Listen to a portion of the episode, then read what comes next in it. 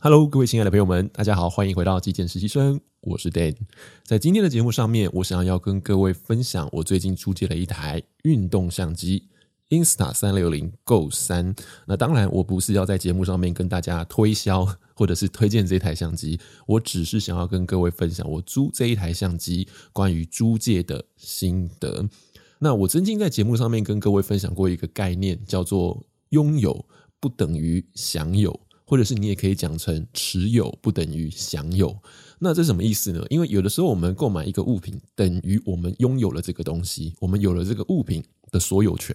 但是我们是不是有真的享有这个物品，其实值得商榷。如果你把这个东西买回家，你把它摆在你的柜子里面，或者是放在某一个阴暗的角落啊，没有使用它，久而久之，你甚至忘了它的存在了。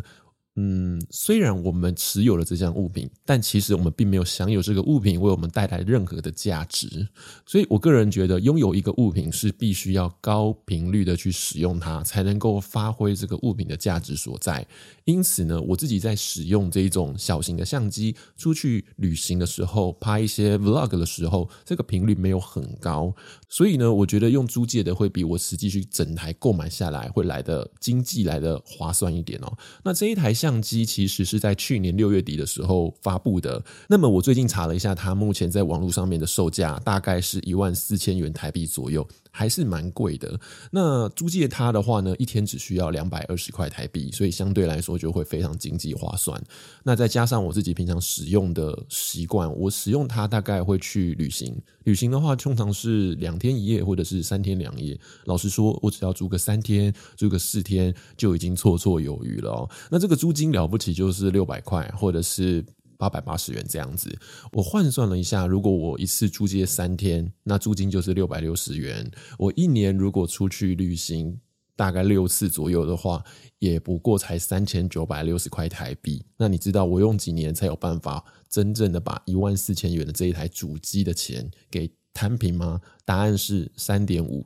如果说我用原价购买的话，那么要四年的时间，我才能够把一台 Insta360 Go 3的主机给摊平。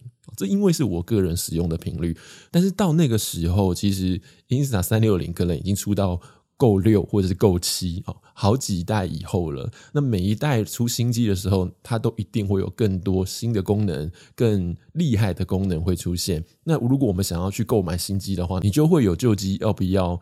啊、卖出去这样子的一个困扰。那当然啦，租借就不会有这方面的问题。你只要租来，你用一万四千元的预算好了。那你其实在这四年内，在这三点五年内，每一年你都可以享受到最新的机子，对不对？你今年使用的是 Go 3，明年你再去租借，你可以跟店家租构思然后在后一年你就可以直接跟店家租购物。所以你每一年其实都可以体验到新的机子，然后预算是一样的。那是不是感觉就很划算哈？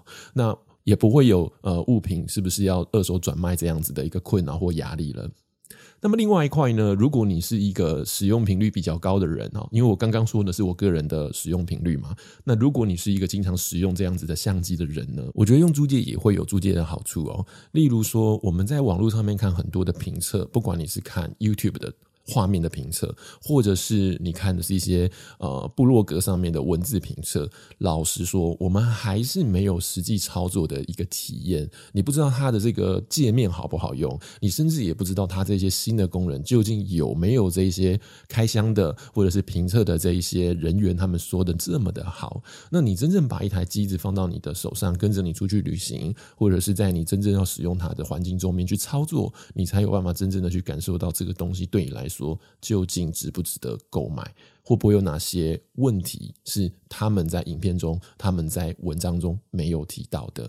所以我个人觉得，有这么多的品牌，有这么多的不同的机型，其实如果可以的话，应该去租借下来使用看看、体验看看。那么你再去做最后的选择，会是在购买上面比较聪明也比较精准的一种做法喽。好，以上就是我这次去租借三六零的一个。关于租借本身的这一个想法了一个概念，跟大家做分享。那当然，我等等就要把这台三六零归还回去了。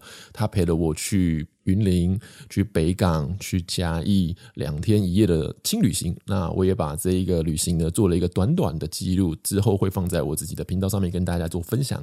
希望大家可以期待一下我的 vlog 影片喽。